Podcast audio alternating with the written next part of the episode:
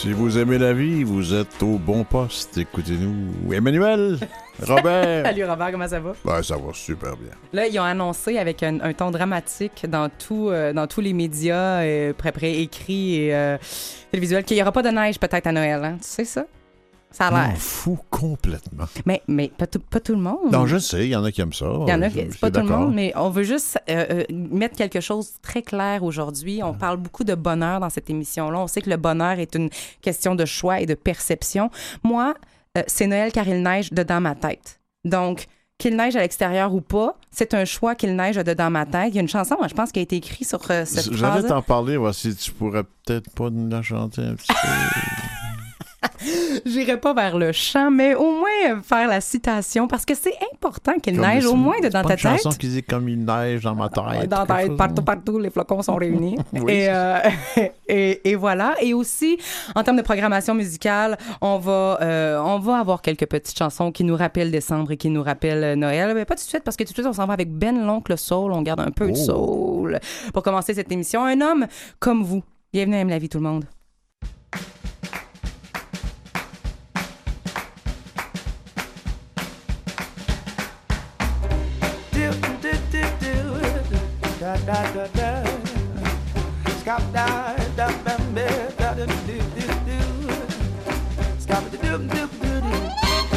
Je suis le roi de la danse, oh la jungle est à mes pieds. De la puissance, je suis au plus haut et pourtant je dois vous envier. Je voudrais devenir un homme, ce serait merveilleux. Vivre pareil aux autres hommes, loin des singes ennuyeux. Oh, whoopidou, je marcher comme vous, et parler comme vous, faire comme vous, tout. Un singe comme moi,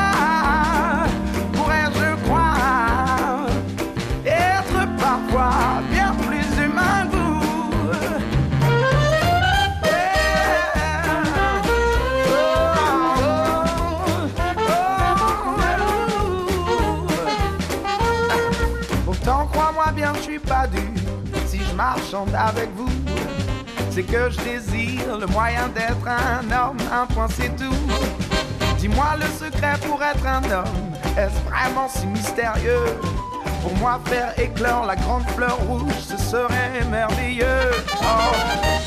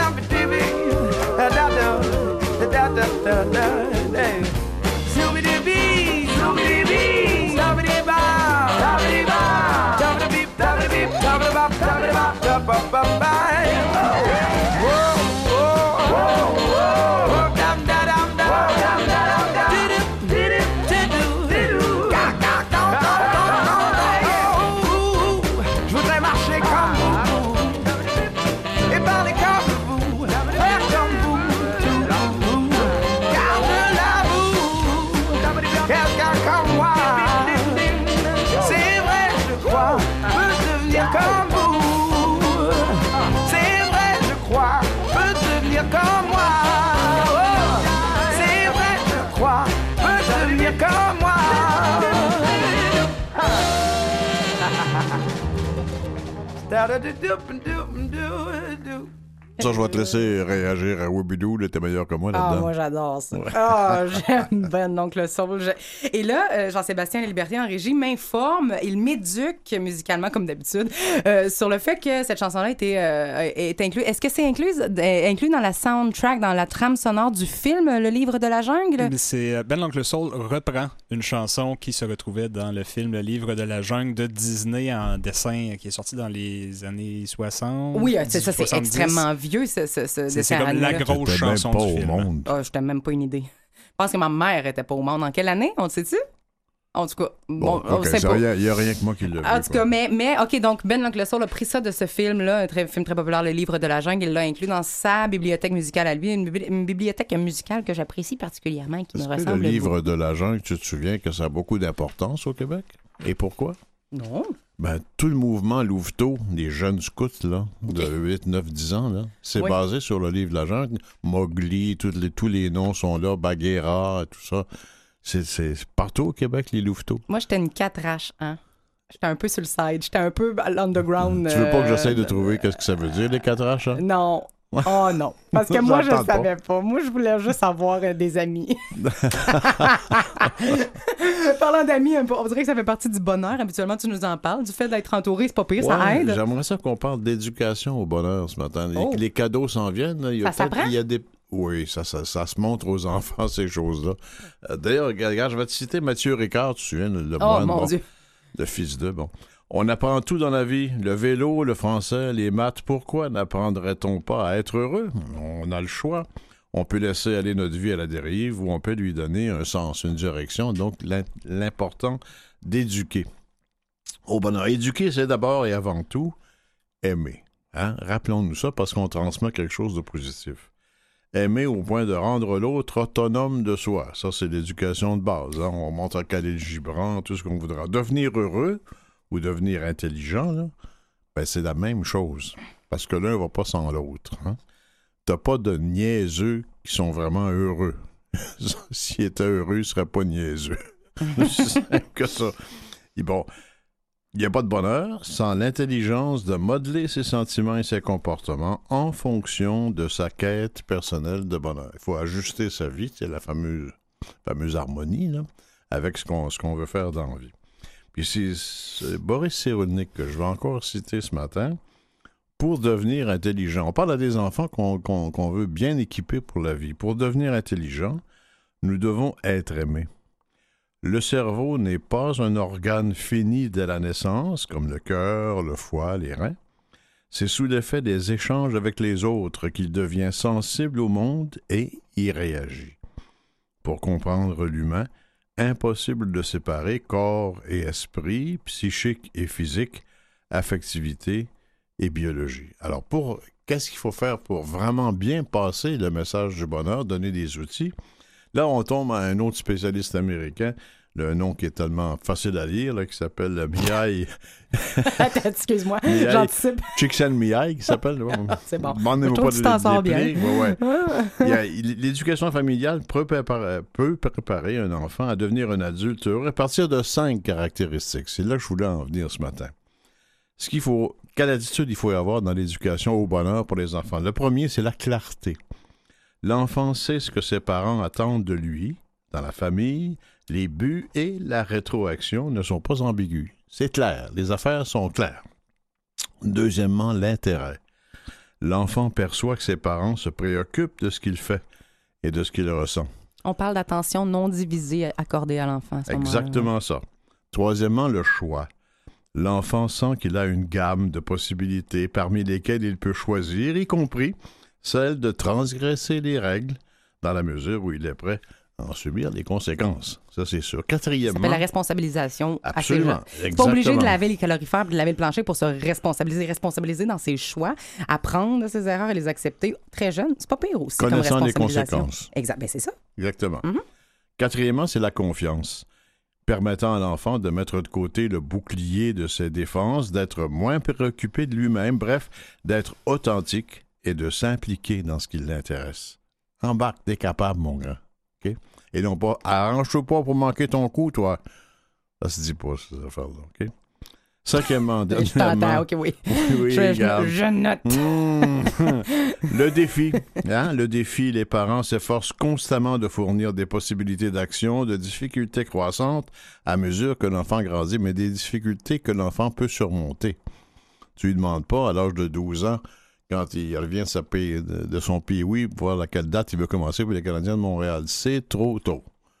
Puis de toute façon, c'est le même niveau de jeu actuellement, fait que c'est pas vraiment compliqué. Oh. Hey, je peux. Je l'écoute pas. Dans ce contexte familial, là, ça fournit la base idéale pour vivre en bonne santé psychique, profiter de la vie, être heureux et transmettre les notions euh, de bonheur. C'est ce que le GNCI appelle l'expérience optimale. Tu as parlé d'amour en lien avec le bonheur, d'apprendre notre, à notre enfant ou à nos enfants, parce que je répète, hein, c'est pas parce qu'on n'est pas un parent direct, qu'on n'a pas d'enfant, qu'on peut influencer directement autour de sûr. nous. hein. Ça, on va se le Il rappeler. y a des matantes comme toi, c'est important aussi. Mais, hein! C'est vrai. Puis je m'en là, tu me parles de ça, je m'ennuie de mon fiole que j'ai pas vu depuis des semaines.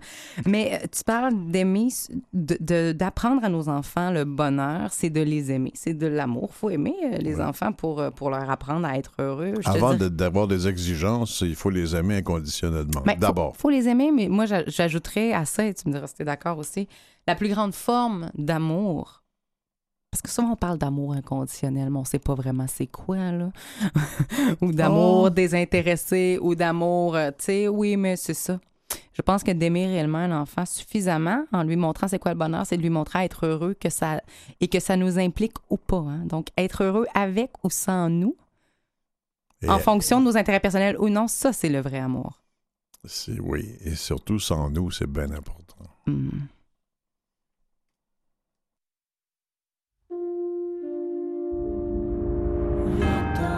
Choses à voir que j'en crois pas mes yeux.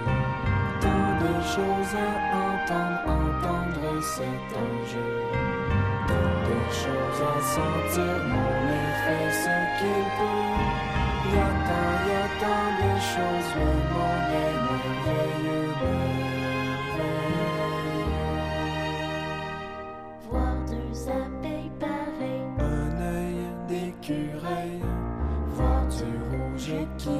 Coccinelle sur une feuille. sentir l'odeur des fleurs, La fumée parfumée, sentir la peau qui a chaud, c'est l'été, c'est l'été. Y a tant de choses à voir que j'en crois pas mes yeux. Tant de choses à entendre, entendre c'est un jeu. Tant de choses à sentir, mon fait ce qu'il peut. Y a tant, y a tant de choses, le monde est merveilleux, merveilleux.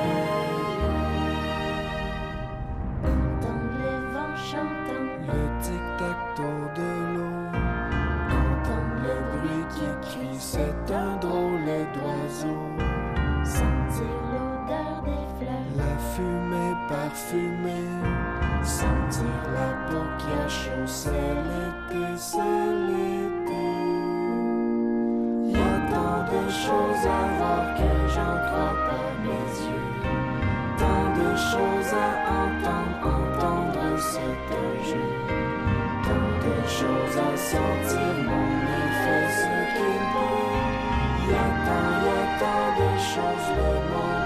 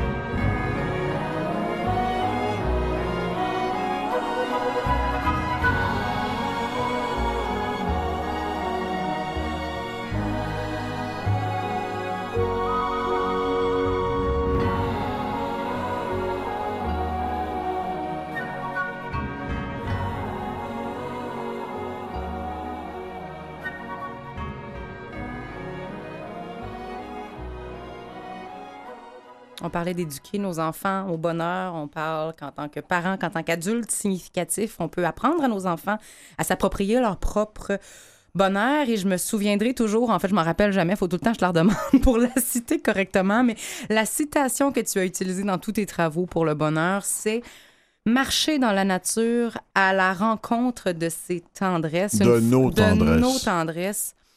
Une phrase qui garde les six clés que tu as découvert euh, du bonheur à travers les Et 3000... une phrase euh, qui a été écrite 4000 ans avant Jésus-Christ par un pharaon, Amenophis IV. Et il y a des initiatives Il qui avait déjà répondent à compris, tout là, ça. lui. Et il y a des Il a fait initiatives les émissions de radio, et à ce moment-là, c'est pyramide, je sais pas.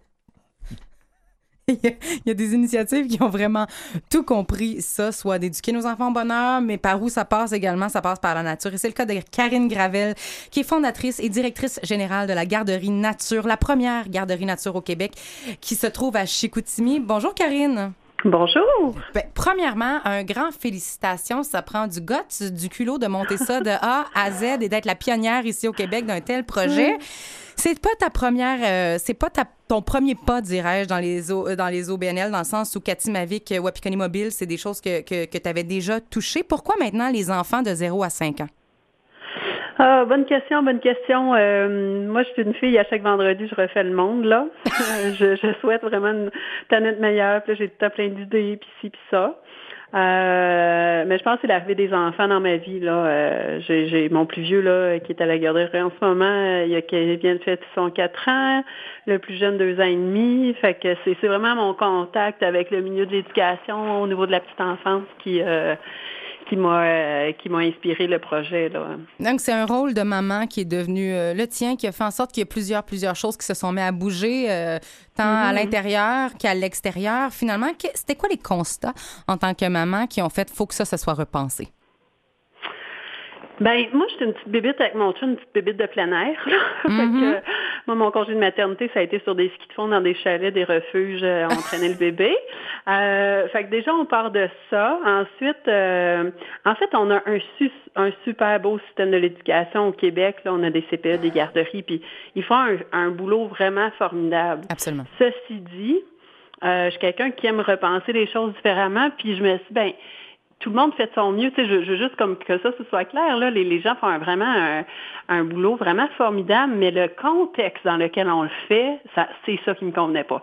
C'est le, c'est le fait que, OK, on est souvent dedans, puis quand on va dehors, ben c'est dans une petite cour. Tu sais, puis la petite cour, ben elle, elle est, est pas mal tout le temps pareil. Tu sais, le petit module de jeu, il se transforme pas le lendemain. Là, tu sais, il, il est là, la glissade est là. euh, OK, les fait que c'est- c'était un peu, euh, c'est un peu ce questionnement-là qui m'a amené à faire, hey, qu'est-ce qu'ils font les gens dans le monde, tu sais, puis certaines lectures, des articles de journaux que là, quand j'ai comme vu ce qui se faisait dans les milieux scandinaves, puis en fait, ça se fait partout dans le monde. Là. Je comprends pas qu'il y en a pas au Québec, puis euh, C'est ce il y en que tu dis à peu encore au 1500, Canada. 1500 en Allemagne seulement. Là. Ah oui, vraiment, ça, ça- c'est un chiffre qui date, fait que ça doit l'avoir clairement euh, dépassé.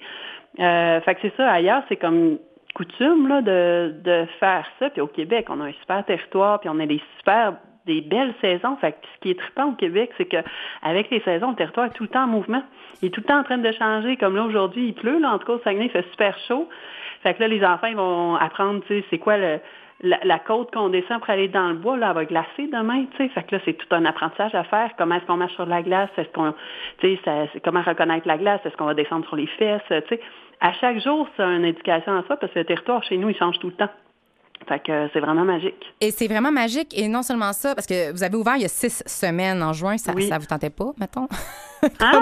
en juin, Ah, mais ça là, vous tentait pas comme tout le monde? Non, ben tu sais, faisant pas les choses à moitié, là, je voulais pas louer un petit bâtiment euh, avec un petit bois. Tu sais, j'avais aussi une exigence au niveau de dire, ok, je veux un bâtiment que les gens ils se rendent, ils se sentent vraiment bien, que ce soit créatif, puis que toutes les euh, que toutes les les, euh, les les fenêtres donnent sur la forêt. Fait que j'ai eu à faire bâtir la garderie, ce qui nous a mené euh, à l'ouverture au mois d'octobre. Mais en même Fait temps, que- moi, je trouve ça génial parce que ça montre l'exemple qu'effectivement, le dehors, le outside, tu sais, les, les, les outdoor activities qu'on dit en anglais, là, tout ce qui est plein air, c'est quatre saisons. Et au Québec, le quatre saisons, ça implique qu'il y a un novembre, un décembre, un janvier puis un février. Donc, euh, en tant que fan du plein air et comme initiatrice d'un projet comme celui-là, d'ouvrir fin octobre, j'ai trouvé ça audacieux, mais aussi extrêmement... euh, ça montre l'exemple, en fait, de se mouiller comme ça. Oui, puis à- au mois d'octobre, je vous dirais, c'était tellement génial parce que nous, on fournit les, euh, les habits, là, un pantalon euh, de OK. pluie, puis euh, bref, on a tous les équipements pour les habits. Fait, puis il y avait des flaques de boue incroyables. Les enfants, là, premier objectif, c'était de descendre la côte puis aller courir dans la boue. À la fin, Oh, après ça, une heure, il y en avait deux, trois d'assis au milieu de la flaque. C'est pas grave, ils sont habillés, ils ont les bonnes bottes. Faut... Et là, c'était là, c'était tellement génial. En fait, je- une ouverture au mois d'octobre, c'est vraiment le fun. Absolument. fait que, tu sais, les, les salopettes puis revenir en bout, là, là, tout de suite, on l'a bien testé, là. Mais vous êtes un, un établissement privé dans la mesure où, euh, bon, il y a 78 Oui. places chez vous que vous accordiez autant, ben, ben, je veux dire, vous offrez tout le matériel, dirais-je, nécessaire aux Oui. enfants pour s'adonner à toutes les activités. Je veux dire, ça doit être, ça doit être dans le coût d'inscription, là, parce que les parents doivent défrayer pour ça, là. Oui, on n'est pas les, les moins chers. Ça, c'est que c'est plus que juste un imperméable. Amener cette approche-là, c'est de repenser complètement l'organisation. Tu sais, juste moi, j'ai une personne qui est là à temps plein de plus. C'est une éducatrice qui est là pour plein de besoins. Tu sais, la minute que tu te dis, OK, c'est ça que je fais dans une installation euh, pleine grandeur, là, avec autant d'enfants, là, tu penses à toute la logistique. Puis moi, ben, tu sais, moi, je viens quand même du milieu de la logistique de ça, puis mon chum, il enseigne Mhm.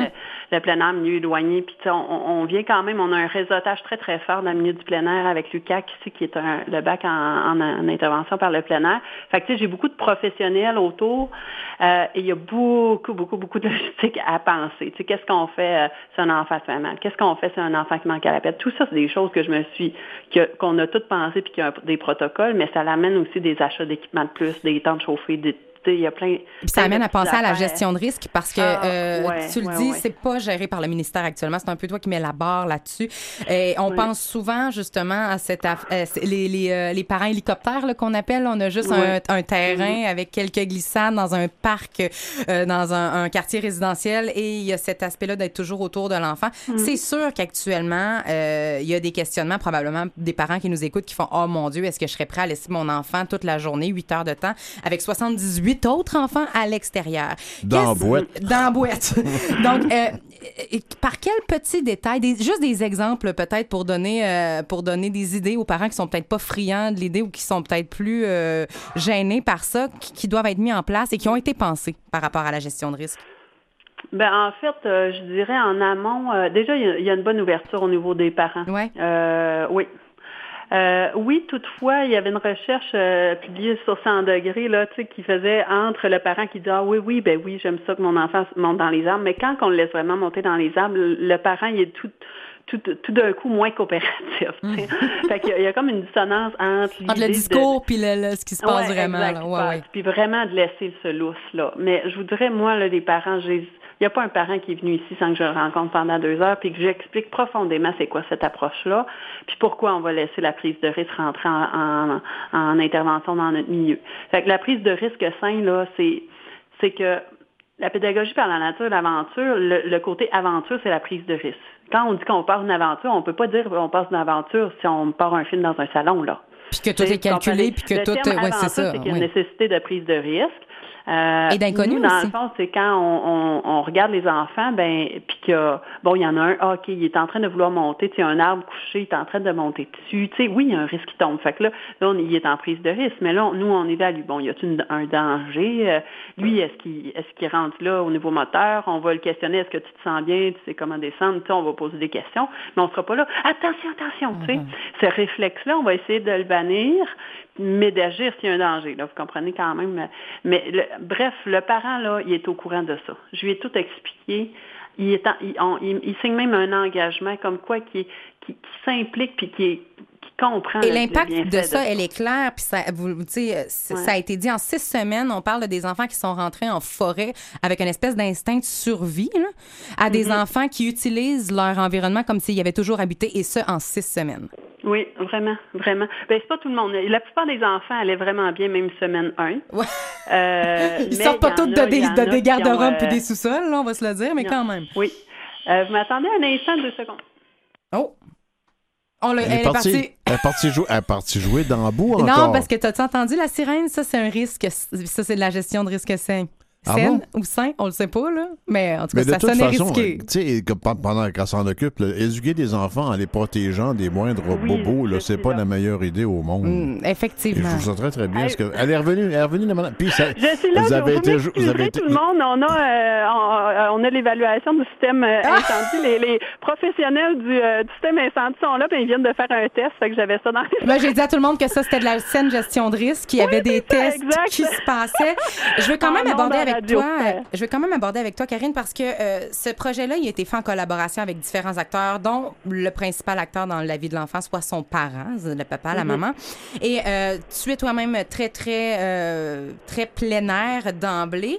Euh, et malheureusement, j'ai l'impression que la sous-exposition à la nature de nos enfants est pas mal plus tributaire aux, aux parents, qui est lui-même très à l'intérieur et qui sort pas beaucoup, versus vraiment l'enfant qui est pas intéressé à la nature. Comment on fait pour Oui. S'assurer que l'enfant demeure en contact avec ce milieu-là que tu lui présentes à la garderie une fois à la maison? Est-ce qu'il y a une continuité dans les milieux de vie? Est-ce que c'est juste des parents qui aiment le plein air qui y vont? Non, vraiment pas. Puis ça, vous touchez à quelque chose de super important pour moi, c'est de le rayonnement des habitudes Ouais. de vie là, dans la famille. Fait que ça, il y a plein de moyens que je suis en train de mettre en place, mais déjà de créer une- un esprit de, de communauté entre les... euh, tu sais, nous, dans le fond, il va y avoir des ateliers au changement de saison. Quels sont les, les types de vacances que vous pouvez faire avec les enfants pour inclure le plein air?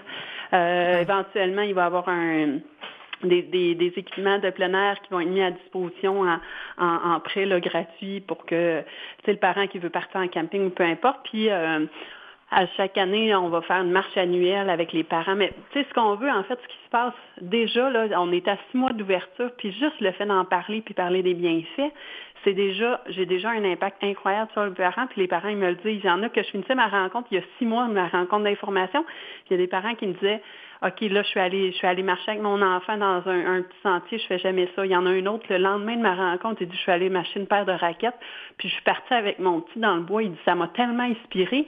C'est que les gens, ils réalisent parce que euh, je leur dis aussi la donnée que les, les habitudes de vie se créent entre 3 et 5 ans. Fait que si on est en train de juste écouter la télé avec notre enfant là, entre 3 et 5 ans, ça risque que plus tard, il ne prendra pas l'initiative à l'adolescence de dire on s'en va faire de la raquette là, ou à l'âge adulte. Puis d'être Fait imaginatif, puis aussi tout le jeu libre également qui peut se produire à l'extérieur et pas toujours, ben, pas de la même façon à l'intérieur. En terminant, parce qu'il nous reste une minute trente oui, environ, oui. Karine, mais c'est sûr que euh, je sais que votre site est accessible pour les enfants qui ont des fauteuils roulants ou des euh, qui sont à mobilité réduite, n'est-ce pas? Oui, oui, oui. Le bâtiment, il a tout été conçu, euh, conçu pour ça, l'accès, euh, moi que ce soit euh, un parent, soit mobilité Également, qui va aller porter son enfant, oui, ça, ou ne serait-ce un- une courte période, là, quelqu'un qui se casse une jambe, ou tu sais, ça peut être une employée, ça peut être n'importe qui. Fait que ça, ça a été fait, puis ça, c'était l'avantage aussi de pouvoir le bâtir, de pouvoir penser à tout ça. Ouais. Oui, effectivement. Et et il y a de la place en garderie pour les enfants qui sont différents. On parle de troubles du spectre de l'autisme, trisomie 21, limitation fonctionnelle, TDAH. Est-ce que vous pensez à ces Euh, choses-là? ben, TDAH, moi, c'est c'est oui, parce Ouais. que on a- ça a tellement Oh, un impact ça, la ça me soulage, je vais pouvoir y aller. Je pense qu'on est une Puis, euh, coupe de monde.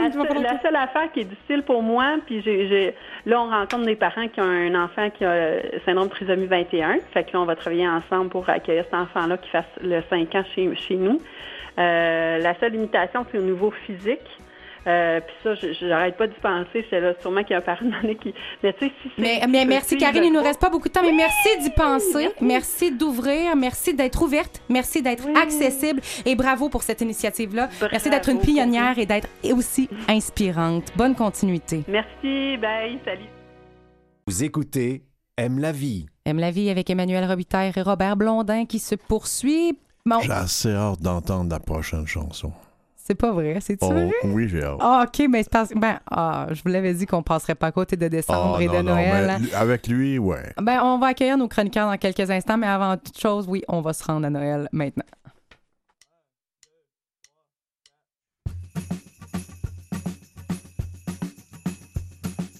Ring-a-ling-a-les clochettes, ring-a-ling-a-les grelots. Ce soir-là, on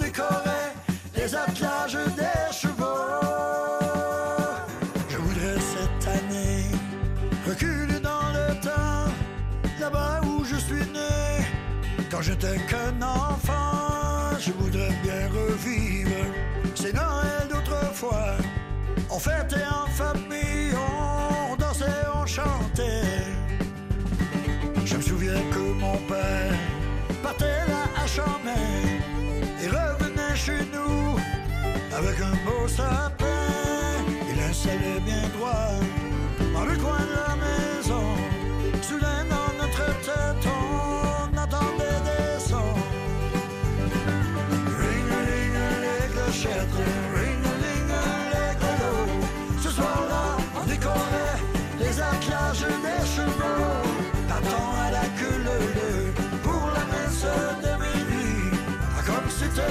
c'était là, c'était là.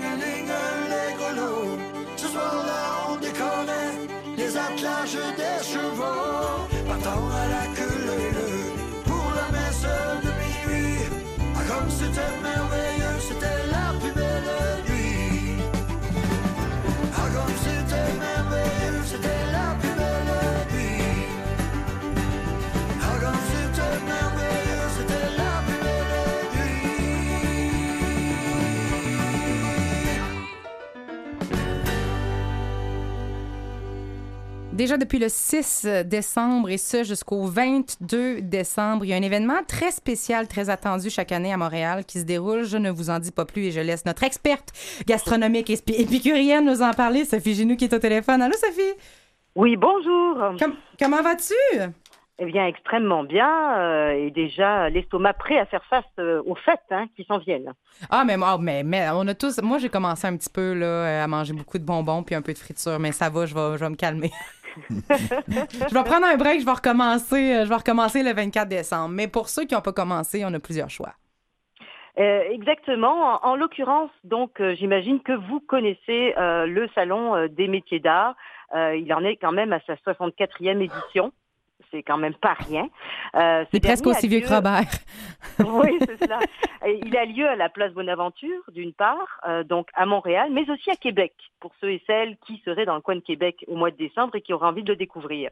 Donc, euh, ça réunit quand même 1000 artisans hein, sous un même toit. Euh, c'est beaucoup, beaucoup de monde. Et euh, ce qui est très, très bien, euh, on sait qu'actuellement, la, folie des fêtes bat son plein et celle des, centres d'achat aussi.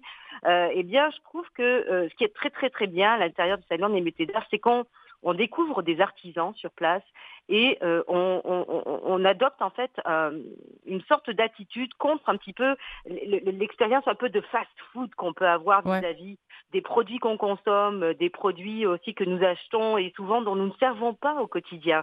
Qu'on le sache. Avec le Black achète Friday qui vient de finir, là, ça va faire oui. changement.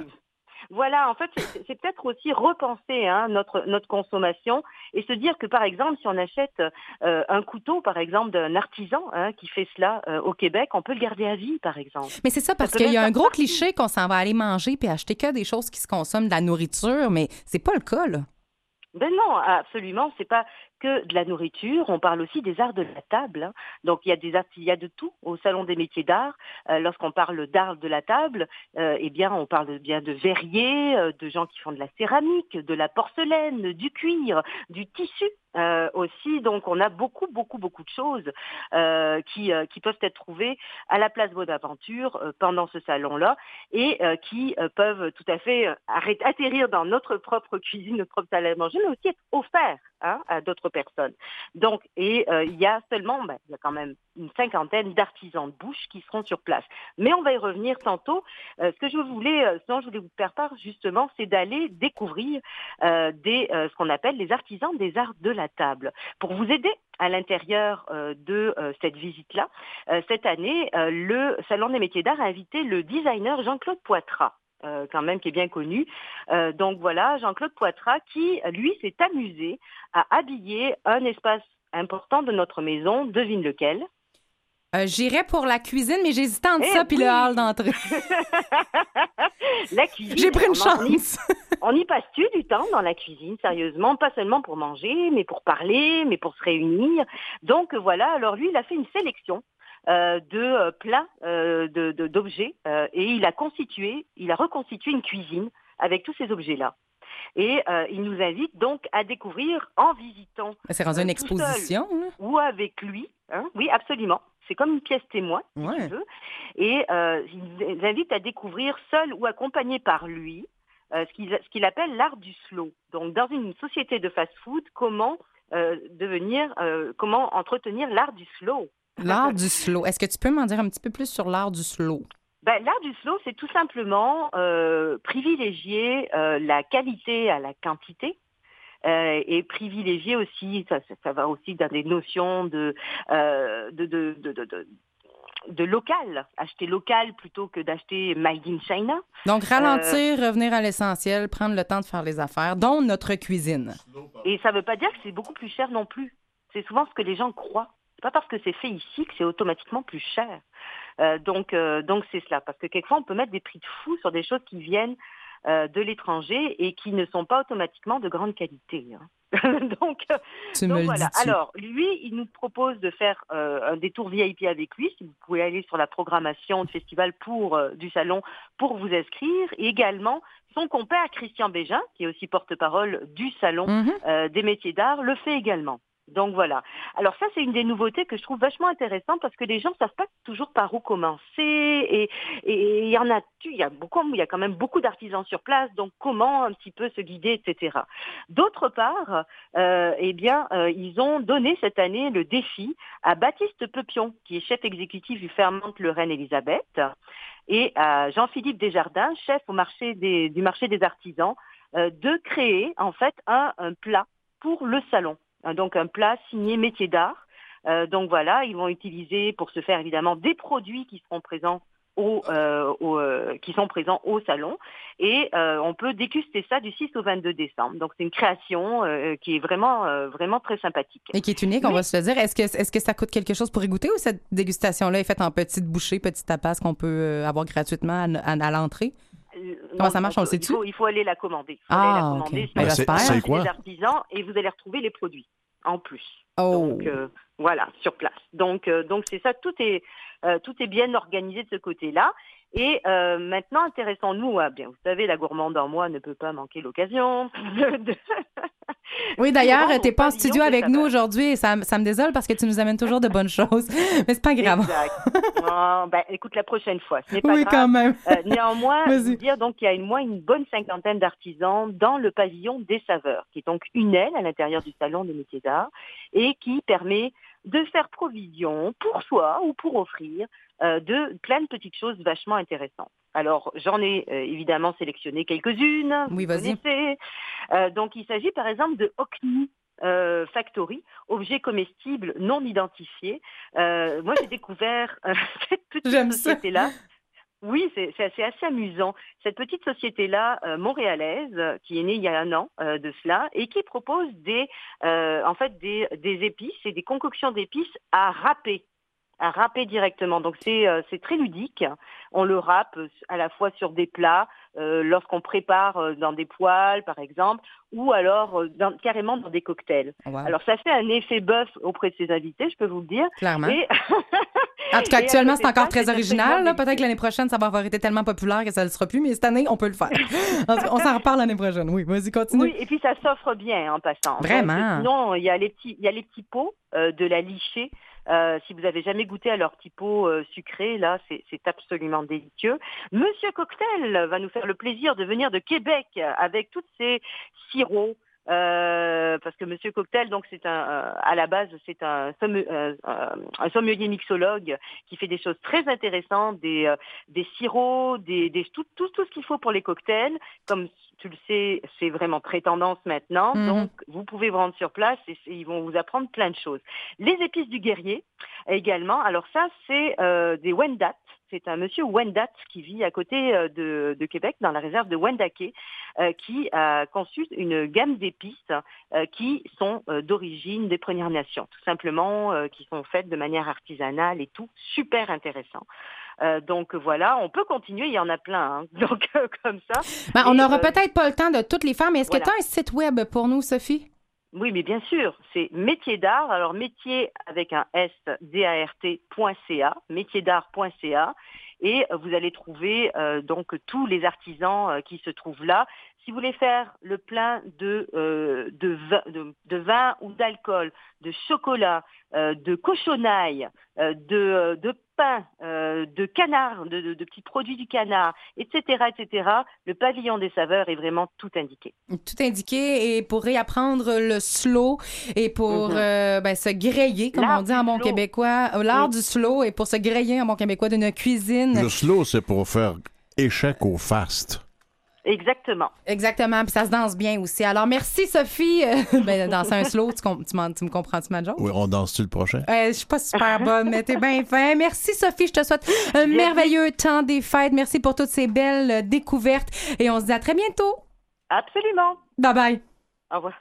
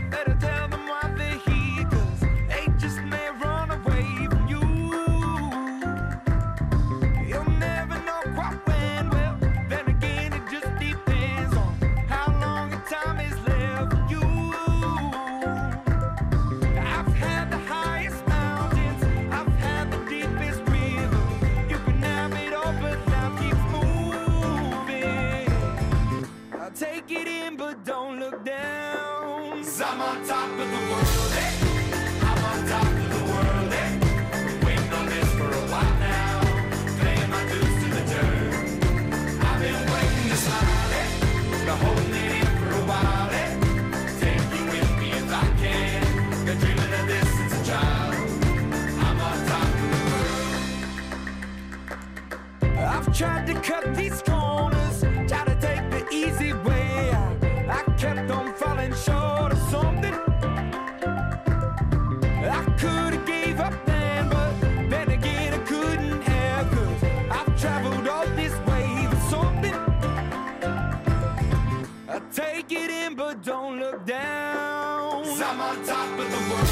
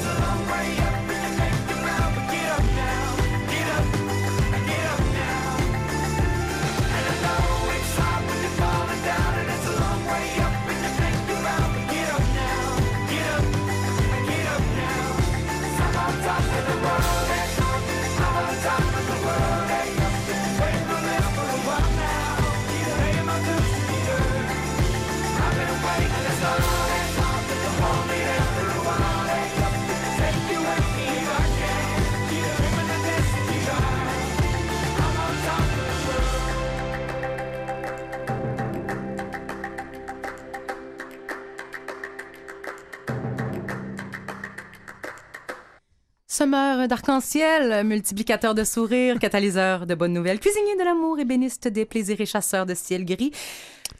Qui Il, ça? il cultive le bonheur urbain, il partage ses fastes récoltes. Il est motivé par la recherche du soleil en ville. Il nous convainc que le bonheur est à nos portes et se donne comme mission de nous aider à le trouver, à trouver sa clé. On accueille bien chaleureusement, bien sûr, Charles-Édouard Carrier qui est en studio. Ah, c'est lui! Rien de moins, rien de Wow! moins. Oh, Hey, ça, c'est plusieurs accueil. chapeaux. Tu, tu trouves ça accueil. lourd, porter autant de chapeaux? Il n'est euh? pas habillé carotté pour rien.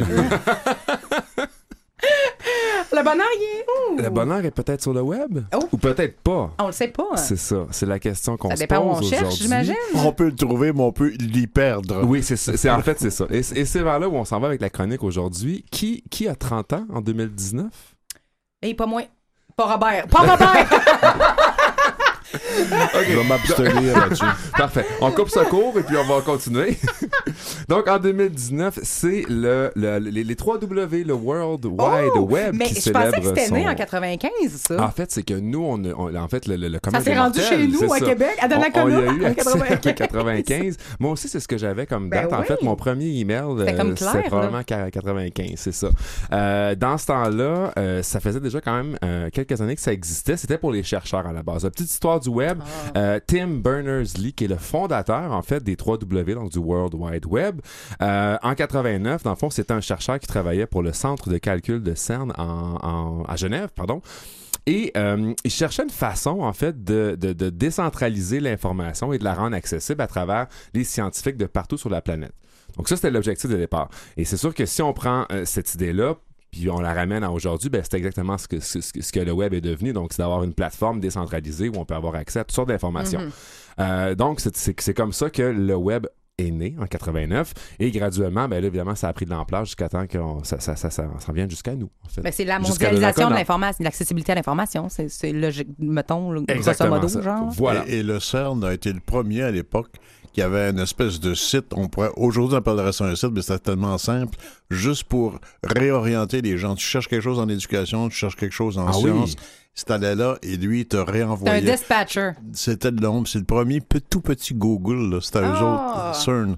C'est incroyable quand même. Hein? Puis ça, ça- c'est 30 ans quand on y pense, hein? c'est loin, mais en même temps, on comprend toute l'évolution que ça a amené. Je- le, le ch- en fait, le chercheur, le fondateur du web, Tim Berners-Lee, justement, euh, il est pas super satisfait, pas super content de voir on est, on est rendu où avec le web aujourd'hui et avec raison.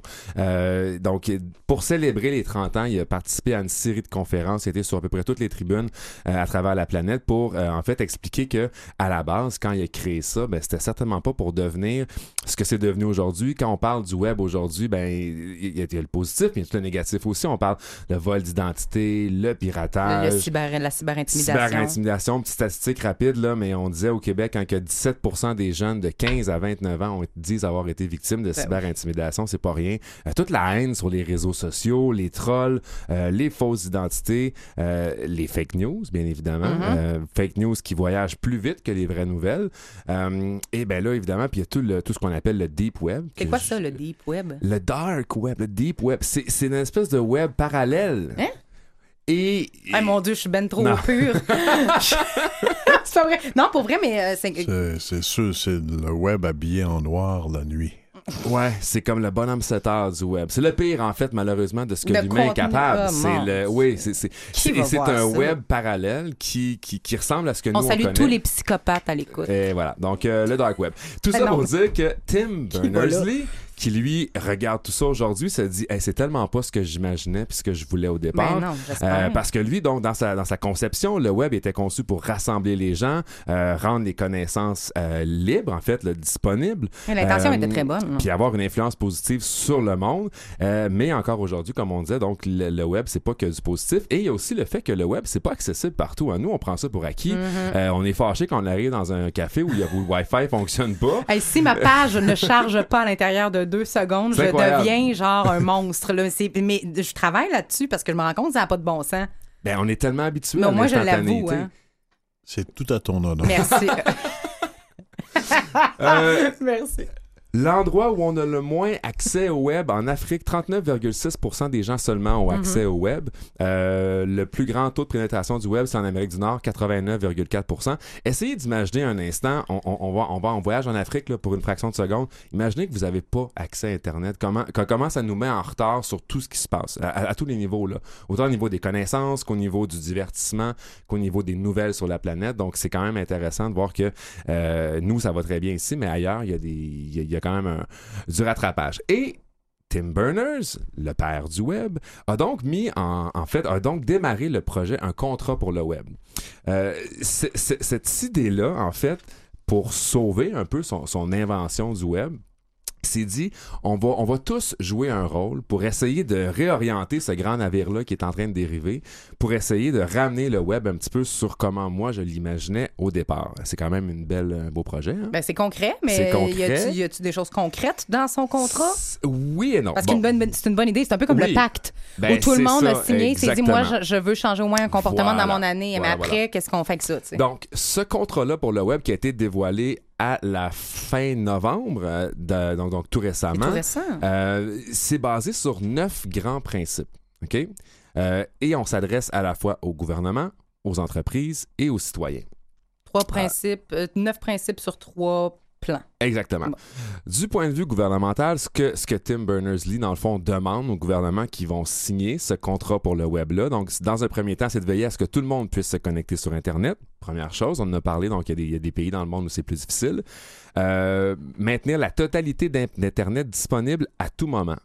Qu'est-ce que ça veut dire, ça, maintenir la totalité d'Internet disponible à tout moment? C'est qu'il y a des pays euh, où l'Internet est censuré. Ça veut dire que l'Internet est disponible, mais il n'est pas complètement disponible. à Et tout sans moment. parler du contrôle parental. hein, mais non, c'est pas vrai, j'agace. Je vous agace, c'est pas vrai. Faut mettre un petit peu d'humour là-dedans quand même. On parle de- de. Absolument. Bon, oui, oui, mais effectivement, il y a des grandes. Il y a, il y a un gros contrôle de l'information sur, dans certains pays, comme Voilà. la Chine, par exemple, Exactement. la Corée. euh, ou- Euh, et de- troisième chose pour les gouvernements, donc c'est respecter et protéger les droits fondamentaux des personnes en matière de confidentialité de données en ligne. Fait que ça, si on, les gouvernements s'alignent là-dessus et justement euh, concrétisent tout ça, on a déjà un bon pas en avant de fait. Maintenant, les entreprises ont aussi un rôle à jouer. Euh, rendre abordable et accessible le service à tout le monde. Fait que ça, c'est une chose. Donc, les fournisseurs Internet. Euh, maintenant, respecter... Diminuer les monopoles aussi, tu sais, on peut-tu passer par ça, entre autres? Là? Oui, puis revoir la question des prix Ben aussi, oui. parce qu'il y a des Ben endroits oui. où c'est extrêmement dispendieux oui, ben d'avoir oui, ben accès à. Internet. Euh, encore là, nous, on le prend pour acquis, mais en région éloignée, c'est plus complexe et c'est plus cher aussi. Je vais donner un exemple concret. J'avais un ami français. Moi, je viens de Donnacona, mais j'ai un ami français qui était ici la semaine dernière et on parlait de notre forfait Internet parce qu'il a nécessairement dû se prendre quelques données, quelques gigs en, en transfert de données euh, libres pour euh, faire ses affaires ici. Et il me disait, je pense que c'est comme 60 euros, lui, pour comme, je, dis, je vais dire un chiffre, mais c'était aberrant. là. C'était comme 60 gigs par mois, alors que nous, c'est comme euh, 60 dollars pour Ouais. 3 gigs. Ouais. C'est vraiment pas la même affaire partout, là, on va se le dire. Définitivement. Puis je suis tombée on- à terre. Je suis en bas de ma chaise. bon, continue. Mais c'est vrai ce que tu dis, mais c'est qu'on s'en rend pas compte que c'est pas de même partout. Exactement, voilà. Donc, les entreprises, on leur demandera aussi de respecter, protéger la vie privée euh, donc, et les données à caractère personnel qu'on va recueillir. Euh, ramener un climat de confiance, parce qu'on se le cache pas, le web, il y a beaucoup de positifs, mais il y a beaucoup de méfiance, et avec raison, parce que, bon, euh, il y, a certaines choses justement où il faut, se méfier, puis finalement, développer des technologies qui soutiennent le meilleur de l'humanité et luttent contre le pire. Ça, c'est c'est un peu dramatique, dit de même. Mais l'objectif, en fait, c'est de trouver, en fait, des entreprises qui peuvent trouver des façons pour justement euh, enrayer, par exemple, l'action des trolls, euh, en- empêcher le partage de certaines choses euh, à caractère haineux, par exemple. Il y a des algorithmes. On parle beaucoup d'intelligence artificielle aujourd'hui. Ça, ça amène plein de bonnes choses. Ça, ça mais pourrait être une bonne utilisation On pourrait trouver une façon ben oui. d'appliquer l'intelligence artificielle justement à ça pour essayer de faire un petit ménage dans le web avant que ça se ramène jusque chez nous. Maintenant, les citoyens, qu'est-ce que nous, en tant que citoyens, on, on peut faire ou on s'engage à quoi lorsqu'on signe ce contrat-là? Créer, euh, en fait, c'est les, créateurs et collaborateurs sur le web, c'est-à-dire partagent leurs connaissances. Construire des communautés fortes qui respectent le discours civil et la dignité humaine. Que ça s'adresse à justement à tous et chacun qui interagissent sur le web. Et finalement, lutter pour que le web reste ouvert et constitue une ressource publique commune pour tous aujourd'hui et à l'avenir. Tout ça, c'est bien beau. Est-ce que ça va fonctionner? Ça, c'est la grande question qu'on se Là, pose. c'est une question d'opinion ou ils ont fait des, ils ont fait des études Ben, là-dessus, prospectives? à la fois opinion et pas. Bon, commençons Non, par dire que, que- que les, les grands signataires, là, quand on a fait ça, on a eu bon euh, plusieurs plusieurs grandes entreprises qui ont signé, Google, Microsoft et Facebook qui ont signé. Mais là, quand on a Google, Microsoft et Facebook qui signent, c'est bon, mais faut pas se ra- faut pas oublier que Facebook, c'est pas nécessairement le meilleur actuellement au niveau de la collaboration pour le partage et la protection des données. Ah ouais? Alors là, qu'est-ce que ça veut Ben, dire? Ça, on le sait pas. Euh, maintenant, l'autre chose, c'est que c'est tout nouveau. Alors, ce projet-là, je pense que c'est une super belle idée. Euh, ça peut amener beaucoup de positifs, mais on n'a pas encore de statistiques sur qui l'a signé, comment, etc. Moi, je l'ai signé. Toi, mais je, signé? je sais pas si ça va changer quelque chose dans le total.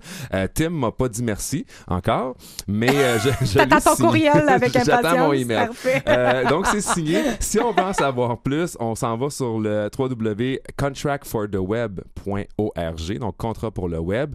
Euh, c'est hyper intéressant. Il y a beaucoup de statistiques, il y a beaucoup d'informations. Là, ça sonne un peu dramatique en comment on le présente là, mais c'est c'est vraiment un beau projet qui, je pense, qui, qui mérite d'avoir beaucoup de, de, de, de support de la part de la- des citoyens, des entreprises, parce que le web, on, on- comme je disais, je le répète, on le prend pour acquis, mais il faut l'entretenir, il faut y faire attention. Euh, C'est pas nous autres, là. allô? Oui? Euh, rép- répète-donc ta Non, question. Ça va ça s'adresser à qui, leur euh, En fait, ce qu'ils ce veulent faire avec ça, ben, c'est pas une pétition, hein, c'est un engagement. Donc, on Ah, signe, on s'engage à respecter ces grands principes-là. Euh, L'objectif avec ça, c'est dans, un, dans, dans une année de créer un sommet qui viendra, en fait, euh, revoir comment on doit mieux encadrer le web. Fait que ça, c'est une première étape vers un web. Genre, moi, je pourrais euh, m'engager à arrêter d'aller vérifier ou d'aller consulter le deep web, mettons, là. Et voilà. Parce que ça, ça pourrait être une mauvaise utilisation du web. Je te vois pas là-dessus. Et de cyber-intimider les gens aussi, il faudrait que j'arrête de faire ça. Ça, ça pourrait être deux choses de base qui s'appellent le civisme et le, respect, le savoir-faire. Le Amenons un peu de soleil sur ce, sur ce web. là. Hey, Charles-Édouard, tu vas-tu passer un beau Noël? Ben oui, mais on se voit la semaine prochaine. Ah, c'est vrai? Oui. T'es-tu là, toi, la semaine prochaine? Je vais être là à l'heure. Ben, je suis contente. ben oui, il faut pas être cardiaque avec lui. Eh ben, merci infiniment de nous avoir appris ça. Je vais aller consulter ça. Je vais, je vais te dire si je vais signer euh, Contrat pour le web. peut-être la semaine prochaine, qui sait? Au revoir.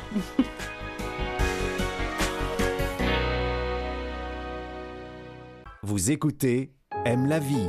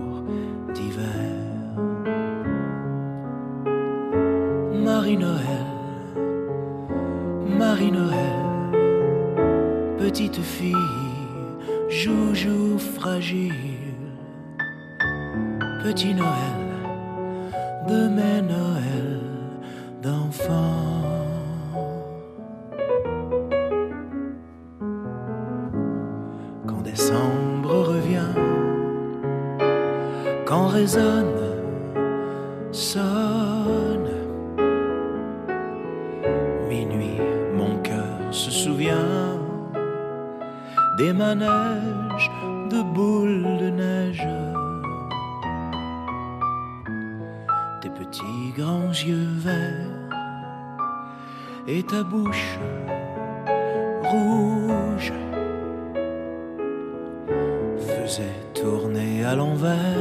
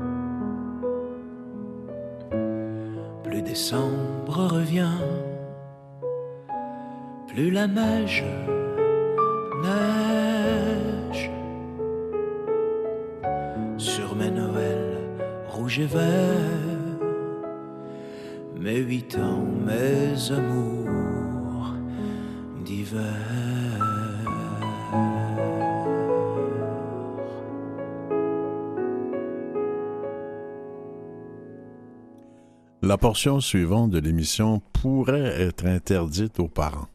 Hein? Destinée uniquement aux enfants et aux grands-parents. Que les parents se reposent, qu'ils prennent une tasse de café tranquille. Les adultes. Toutes les adultes. Bye bye. Est-ce que tu es un adulte, toi? Non, T'as pas le droit jamais. d'écouter, Je un deviendrai jamais un adulte. Francine Goyette, bonjour. Bonjour. Vous, vous êtes une grand-mère professionnelle, mais on peut s'appeler ça comme ça? En fait, euh, je suis directrice de la Maison des grands-parents de Villeray, qui est une maison qui a 27 ans. Euh, une maison où des aînés viennent donner du soutien à des jeunes. Alors, ça a commencé il y a 27 ans, mais c'est pas vous qui l'avez commencé. Il y a 27 ans, vous étiez pas euh, grand-mère, jamais je croirais? J'étais maman. Ah, Mais j'étais pas là. J'étais pas là. C'est deux grands-mamans, euh, c'est trois grands-mamans de Villeray qui avaient pas envie de jouer au, euh, au bridge golf puis au plus. golf non plus, mais qui avaient pas, qui avaient pas envie de, qui avaient, on a- qui on avaient le goût d'être dans la société. On explique c'est quoi un peu, parce que c'est assez fascinant comme, comme initiative. En tant en tant que grand-père moi-même, là, ça m'intéresse. En fait, c'est pas euh, les grands-parents euh, de sang de- de- des jeunes qui fréquentent la maison des grands-parents. En fait, c'est des aînés qui viennent pour soutenir des jeunes, leur donner ce que les grands-parents donnent habituellement. On a pris un rôle familial, puis on en a fait un rôle social. Donc, on Ça, a... c'est un très beau transfert. C'est intéressant, hein? Alors, euh, c'est euh, de l'amour, du temps, du plaisir partagé, de l'écoute, du soutien, de sans jugement. Ce que les grands-parents font, là. Moi, je suis grand-mère personnellement, puis c'est pas mal ce que je fais. J'accepte toutes les niaiseries de mes petits-enfants, ben, c'est pas Bon, mal. parce que les petits-enfants, je sais pas si vous êtes de la même école que moi, mais moi, j'ai- un credo en tant que, que grand-père. Les petits-enfants, on les prend comme ils sont, puis on les remet comme ils étaient. Oui. Puis on fait des niaiseries avec eux autres. Ouais, on n'est pas là pour les changer, puis si on peut parler contre les parents avec eux, ça nous dérange pas du tout, là. Ah, on écoute. Mais, mais c'est intéressant parce que ce rôle-là de grand-parent, il y a plusieurs études qui ont, qui, ont été, qui ont démontré que le grand-parent ne joue pas le même rôle, il n'a pas le même apport dans la vie de l'enfant que le parent lui-même. Entre autres, on parlait au début de l'émission de cette idée d'attention non divisée. Euh, les grands-parents euh, de, la maison de, la maison des grands-parents de Villeray, dans le sens où quand vous êtes avec ces enfants-là, il y a cet aspect-là d'être présent entièrement. Il n'y a pas le souper à faire, le ménage sur le côté, faire les devoirs, chicaner, le petit frère de... Tu sais, il y a une attention qui n'est pas la même que dans le quotidien, qui est normale aussi, mais c'est différent. C'est très différent. Puis, euh, en fait, on est tout, toutes là. Euh, particulièrement l'aide aux devoirs, une des activités qu'on fait, euh, les, les jeunes qui viennent chez nous ont été euh, sélectionnés par l'école comme étant des besoins, euh, comme ayant des besoins, pas nécessairement euh, d'école, mais de familiaux ou de, de- d'espace calme pour travailler ou de, des Est-ce qu'il y a besoins un endroit choisi? Il y en a plusieurs? Pour Pour, pour exercer cette influence auprès des enfants quand ils vont vous voir? En fait, c'est on a différentes activités. On part du tout petit bébé que on a des grands-mamans qui vont bercer. On a des grands-papas si vous À domicile? ça vous a- Non, ils viennent à la maison des grands-parents. D'accord. On ne dessert pas les domiciles. Là. C'est vraiment euh, c'est vraiment un lieu où on reçoit. euh, Généralement, il y a toujours un enfant qui, qui finit par dire mais vous dormez où là? Parce qu'ils font le tour. il y a trois étages puis ils se disent bon mais c'est la maison des grands-parents ils doivent dormir en quelque part. Ouais. Là. Mais autant on a des, des adultes qui, qui mettent les pieds dans la maison pour venir dans notre friperie ou notre centre informatique ou notre bibliothèque, puis qui disent Ah, c'est vrai, c'est comme chez mes grands-parents, l'atmosphère qui est dégagée. euh, est tellement accueillante et tellement euh, on fait bien des biscuits, on fait bien des gâteaux. Ouais. Est-ce qu'il suffit de vouloir pour les parents aller porter là son enfant se faire aider ou s'il faut il y a, il y a un processus d'inscription? Ben, en fait, ça dépend du programme. Là, je, vais vous dire un petit peu, on a euh, des choses, on reçoit des garderies, entre autres, où on a des conteurs, conteuses qui vont leur raconter des histoires avec les livres, qui font une introduction aux livres, puis qui font un lien intergénérationnel. Ça, c'est arrangé avec la garderie. On a des groupes de mamans qui viennent, puis on s'occupe des petits bébés pendant ce temps-là. Ça leur donne la chance de pouvoir euh, juste reprendre une petite pause, euh, manger des biscuits avec un, un café, puis de jaser entre elles, puis avec des grands-mamans qui sont dans la salle. Mais de l'autre côté, on a des grands-parents qui bercent des petits bébés. Et ça, ça fait du bien. hein. Ça, ça, ça guérit le, le corps de, de- du grand-parent, de- d'avoir de, de, de l'aîné, d'avoir un, un petit bébé sur soi. On, on se calme beaucoup. Donc, ça- il y a À des, vous entendre, on, on entend ou on voit des grands-mères. Y a-tu quelques grands-pères là-dedans? Oui, il y a des grands-pères, mais ça dépend des endroits où ils sont. Euh, on les voit beaucoup à l'aide aux devoirs. On les voit beaucoup avec les, adoles- les adolescents. On a des- tout un secteur adolescent. Parce qu'on fait l'aide aux devoirs au, au primaire, mais quand on passe au secondaire, euh, puis qu'on voit que le jeune pourrait être à risque de décrochage, puis qu'il a fréquenté le centre, ben on va le, on va continuer avec le même adulte à le suivre, avec le même grand-parent. Et vous aidez combien d'enfants dans une année dans un centre comme celui-là? On- en dans fait, Villeray? parce qu'on va jusqu'à 30 ans, là, majoritairement, quand, à agir comme grands-parents, on reçoit à peu près 300 familles par année et on dessert à peu près 5000 personnes par année Formidable. avec, euh, entre autres, notre friperie. Là, je peux vous dire, j'ai des itinérants qui ré- régulièrement rentrent chez nous puis se disent, ben, je pourrais-tu avoir un pantalon? Je pourrais-tu... euh, c'est une friperie. Ça fait partie de ce que vous faites. ça fait partie de ce qu'on fait. C'est très, très large. euh, qu'en fait, euh, on, on est dans plusieurs directions. On fait tout ce qui peut faire du bien. C'est une maison de bienveillance. Vous, ça vous a fait du bien de faire ça? Moi, euh, je suis arrivée à la Maison des grands-parents il y a trois ans et demi. J'ai pris la relève de quelqu'un qui était là depuis 21 ans, qui avait beaucoup développé. Et je peux vous dire que je rentre travailler chaque matin avec le sourire, avec un bonheur intense. Et d'ailleurs, euh, il y a beaucoup de jeunes qui nous appellent la Maison du bonheur. Alors, euh, Voilà, c'est tout un ça surnom, dit tout. là. Ça dit tout. Ça dit tout. Est-ce que tout grand-parent peut aller y travailler ou s'il y, a- il y a un filtre, vous les choisissez? Comment ça fonctionne? Ben, on les choisit, en fait, mais les, pas, il ne s'agit pas d'être grands-parents. On a beaucoup de... Ouais, il s'agit d'être aîné, tout D'être aîné. Ouais, ouais. euh, puis aîné, c'est la définition de la FADOC, là. C'est 50 ans et plus. C'est euh, bon. Euh, mais C'est-à-dire hier... à peine sorti de l'adolescence. quoi. À peine sorti de l'adolescence. On est aîné très longtemps. Dans, tant que moi, euh, il devrait avoir d'autres d'autres marges euh, d'in- d'inscrits.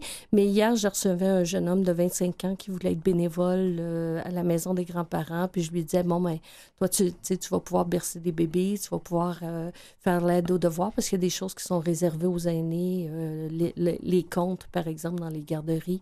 Euh, où euh, on a un programme de jumelage entre des jeunes qui sont en centre jeunesse Mhm. et des, euh, des aînés. Donc, qui, on les prend, les jeunes, vers 14-15 ans, puis on les amène vers l'âge adulte, puis dépasser leur sortie des centres jeunesse parce qu'ils ont très peu de réseau. Donc, ça devient grand-papa ou grand-maman de cœur. Donc, on, on- on est très large. On, on ratisse large. Qu'est-ce que je disais que je voyais sur les, les feuilles de recherche, c'est que vous faites quelque chose pour Noël de spécial. Les gens vont se faire des paniers de Noël chez vous en plus? En fait, c'est pas tout à fait ça. Ça s'appelle un magasin partage de Noël. Un magasin partage. Alors, magasin partage par rapport à un, euh, un panier de Noël. Un panier de Noël, je vous donne une boîte, puis c'est ce qu'il y a dedans. là, Faites une avec. boîte ou un sac, Ouais. c'est- c'est arrangez-vous avec. Un magasin partage, les gens vont circuler euh, à travers le magasin qu'on installe, puis vont choisir, vont faire des choix. Alors, moi, par exemple, euh, donnez-moi une boîte de pois chiches, je ne saurais pas quoi faire avec. Mais je sais qu'il y a des gens qui savent quoi faire avec. Alors, on, achète un peu de tout, puis on, euh, va permettre à 530 familles ou ménages d'avoir de la nourriture à Noël et des cadeaux. Euh, la Maison des grands-parents fait une partie du travail parce qu'on est une dizaine de partenaires à travers le quartier. On se, on se met ensemble, puis on, l'épaule à la roue, tout le monde, puis on, on avance. Puis euh, on veut soutenir Une les gens. solidarité extraordinaire. Est-ce que ça existe dans d'autres quartiers que Villeray? Ben, en fait, le, le magasin, les magasins partage sont partis de Villeray. C'est une de, comme les maisons des grands-parents, parce qu'il y en a six à travers le Québec. Ah, d'accord. Euh, mais donc, euh, c'est un, c'est un modèle qui vient de Villeray, mais ce- je vous inviterais à inviter le, la directrice du regroupement Partage un jour. On a reçu, Rochette. on l'a Oui, reçu l'an dernier. Elle est tellement merveilleuse. Oui, là, puis le, le- le modèle est tellement merveilleux. Oui. Alors, euh, c'est... euh, nous autres, on fait, on fait notre, petite, euh, notre petite partie. C'est pour ça que quand je vous ai dit, j'ai fait euh, Ah, j'ai des petites lumières qui s'allument sur le projet. Je suis contente que d'autres personnes mettent la main à la roue dans ce temps-là. Ça fait Ouais. du bien. ouais. La relation entre les parents et ses grands-parents, ou ses aïeuls, en fait, qui sont là, ses aïeux, là, euh, c'est c'est bon ou c'est parfois conflictuel? Ah bah ça, il n'y a pas de conflit chez nous. Non. Non, on n'est vraiment pas conflictuel. Jamais. D'ailleurs, euh, c'est une des choses que les gens apprécient. On est tellement accueillant, on est tellement... euh, on prend les gens comme ils sont. Euh, on prend pas la place de personne, jamais. Donc, la bienveillance jamais. qui est donnée à l'enfant est aussi donnée à sa famille au complet. Oui, tout à fait, tout à fait. On va suivre la famille, on va, on va, su- on va aider, on va... Est-ce que vous pouvez aider tous les gens qui en font la demande ou si vous êtes saturé? On a juste trois étages. On est à côté du métro Jarry. Euh, nos étages sont très, très occupés. Je vous dirais, le, programme d'activité roule tout le temps, tout le temps. Euh, mais euh, ben, en fait, il n'y a personne qui repart de la maison des grands-parents sans avoir eu au moins euh, un petit bonjour, au moins un- juste un accueil. J'ai des gens qui viennent à la friperie, je m'en rends compte, ils viennent tous les jours, mais c'est l'accueil d'ouvrir la porte puis de se faire dire bonjour, comment ça va? Hey, ça fait longtemps que je t'ai pas vu, ton petit bébé, comment est-ce qu'il va? Puis les gens se souviennent les uns des autres. Alors, on, on- c'est c'est vraiment une, une ruche d'amour. Qui finance la ruche d'amour? Euh, on est financé comme organisme communautaire famille par le ministère de la Famille, entre autres. Euh, le secrétariat aux aînés, parce qu'on garde les aînés très actifs, très, très actifs. J'en ai qui travaillent presque à temps plein chez nous. Euh, on a 110 bénévoles en passant, euh, quand, euh, quand je vous dis qu'on est C'est actif, là, pour trois employés. Eh, Tout ça pour servir des milliers de personnes. Là. Oui. Et Centraide du Grand Montréal nous donne un bon coup de main aussi pour vraiment nous aider. Là. Ces, ces denrées, ces produits que vous donnez parfois aux autres, on peut vous les donner, vous les recueillez quelque part? Euh, oui, en fait, euh, les gens nous les apportent. Là. Euh, à Maison des grands-parents, à l'année, c'est les, c'est les vêtements parce qu'on a une friperie, puis on vend un prix très, très modique. Là. C'est, euh, puis si la personne n'est pas capable de payer, on lui donne tout simplement. Mais en tout cas, si jamais ça entre dans l'oreille de quelqu'un, on est euh, quand l'hiver va être fini, on recherche des manteaux d'hiver que les gens voudront pas porter Mhm. l'année suivante parce que euh, c'est toujours un bien euh, considérable à acheter. hein. C'est cher. C'est, c'est très C'est cher. obligatoire. tu sais. Et euh, quand on a des réfugiés qui arrivent, Mhm. euh, bon, euh, c'est. Ça c'est va bien au-delà c'est- que des simples services aux enfants de quotidien. Quand vous parlez des réfugiés, c'est ça. euh, On, on aide la communauté, on est les grands-parents de la communauté. Ouais, Euh, c'est plus que les enfants.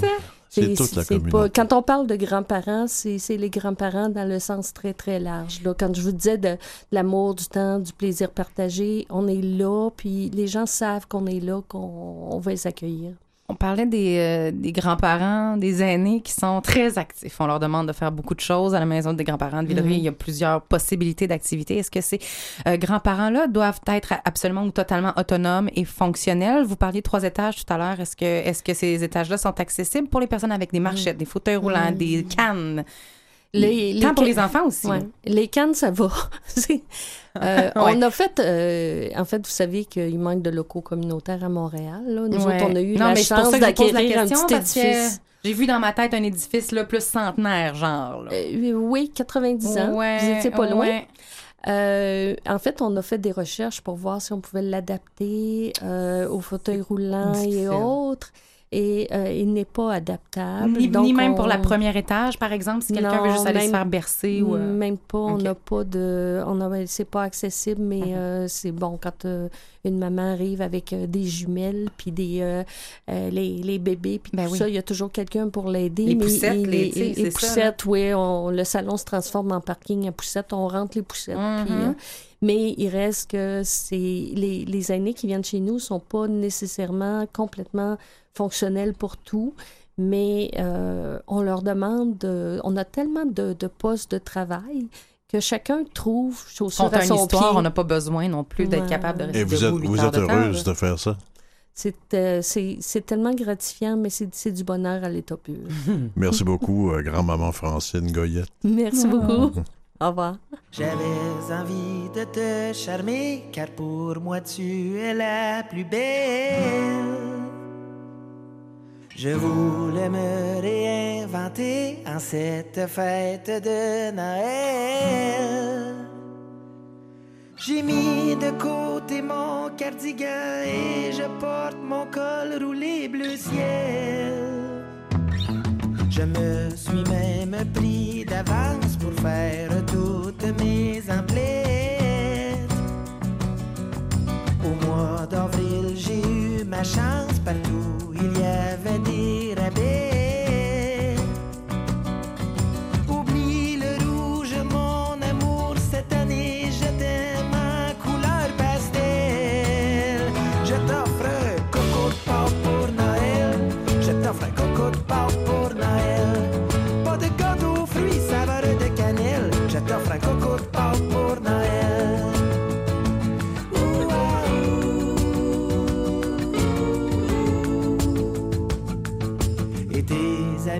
seront jalouses quand tu seras au septième ciel.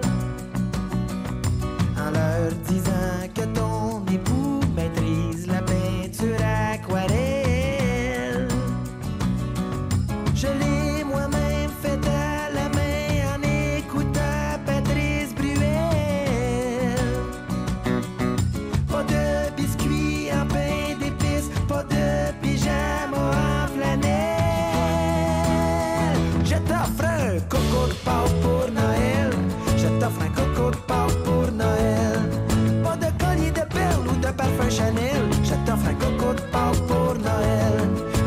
coco de Pâques pour Noël. Un coco de Pâques pour Noël. C'est le coco de Pâques préféré que voudrait bien avoir pour Noël, Emmanuel. On va les, les envelopper dans un beau papier jaune. On va leur envoyer les bleus jeans bleus. Elles aiment bien.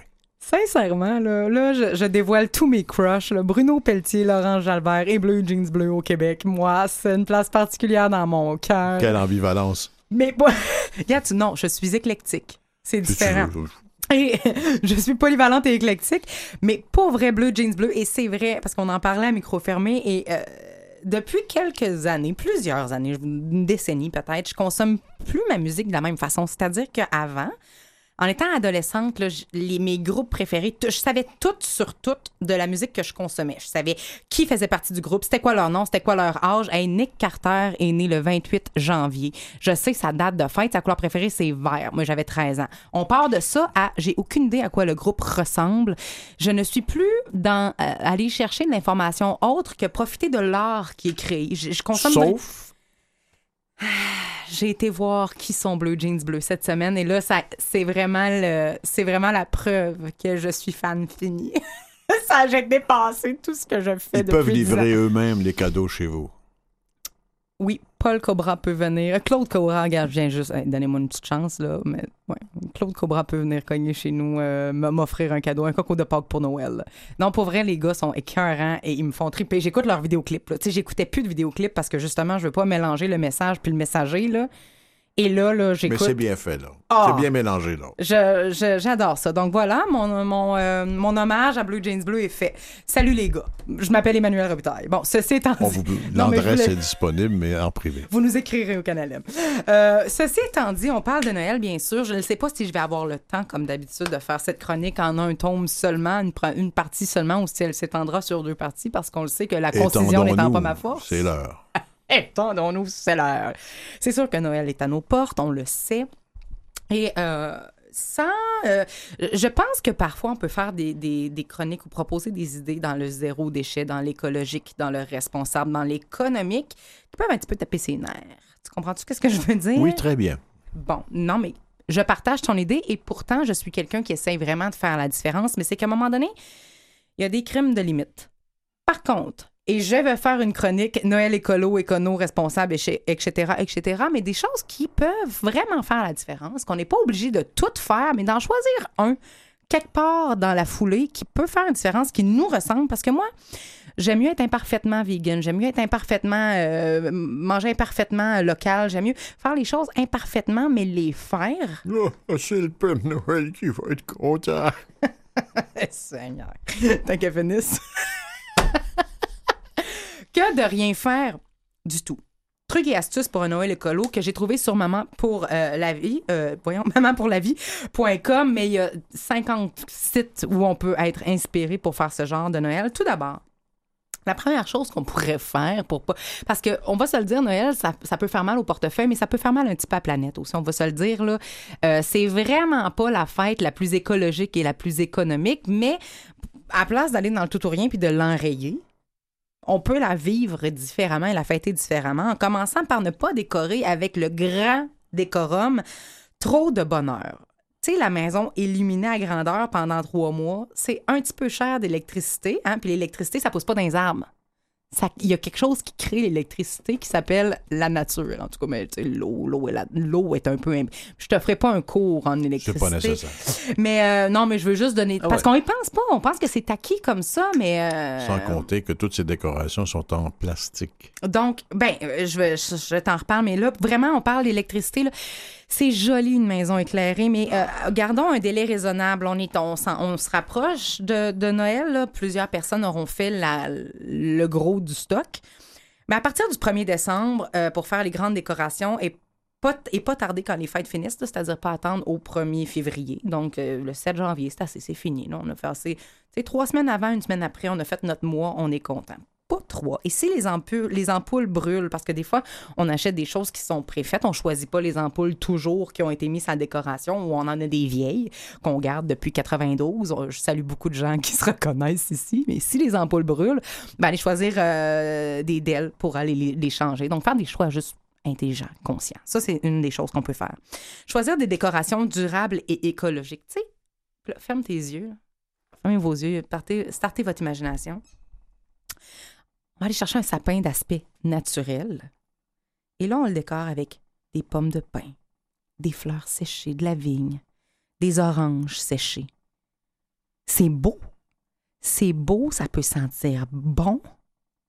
Puis il n'y a pas de plastique là-dedans. Et quand vous faites sécher vos plures d'orange, mettez un peu de cannelle dessus. Ben, des, bâtons de cannelle, c'est vraiment beau. Bon, j'ai fini de m'émerveiller sa cannelle, mais quand même. Fait que, tu sais, réinventer certaines choses, diminuer le plastique par des choses qui sont, ma foi, excuse-moi, mais comme plus belles. C'est vraiment plus joli, tu sais. Et, et, ça, et on va être original aussi, tu sais, comme dans cette histoire-là de vouloir être original. Ça, on peut faire ça comme ça. Transformer le calendrier quand, de et, l'Avent. quand, et quand on met son bon Noël, on met de la laine pure et non pas des collants en nylon, tu sais. Qui fait ça? Je te dirai pas son nom. Transformer le cahier de l'Avent. Et là, je vais encore m'insurger contre le calendrier de l'Avent de la Reine des Neiges qui avait 32 jours. Je pense que ça fait trois semaines j'en parle, mais je vais encore en parler parce que après avoir déplacé l'Halloween, créer des calendriers de l'Avent de 32 jours, moi, ça passe pas dans mon livre à moi. Ceci étant dit, j'ai fini de m'insurger. Ma montée de lait. Ceci étant dit, au-delà d'avoir un, calendrier de l'Avent qui a- un calendrier de l'Avent qui a plus d'allure, on peut changer notre calendrier de l'Avent en faisant des sucreries maison. On parlait de l'art du slow tout à l'heure, refaire revenir à, l'essentiel faire les choses nous-mêmes et tranquillement. Ben, on peut faire notre calendrier de sais, avec des sucreries maison qu'on peut faire avec les enfants en plus.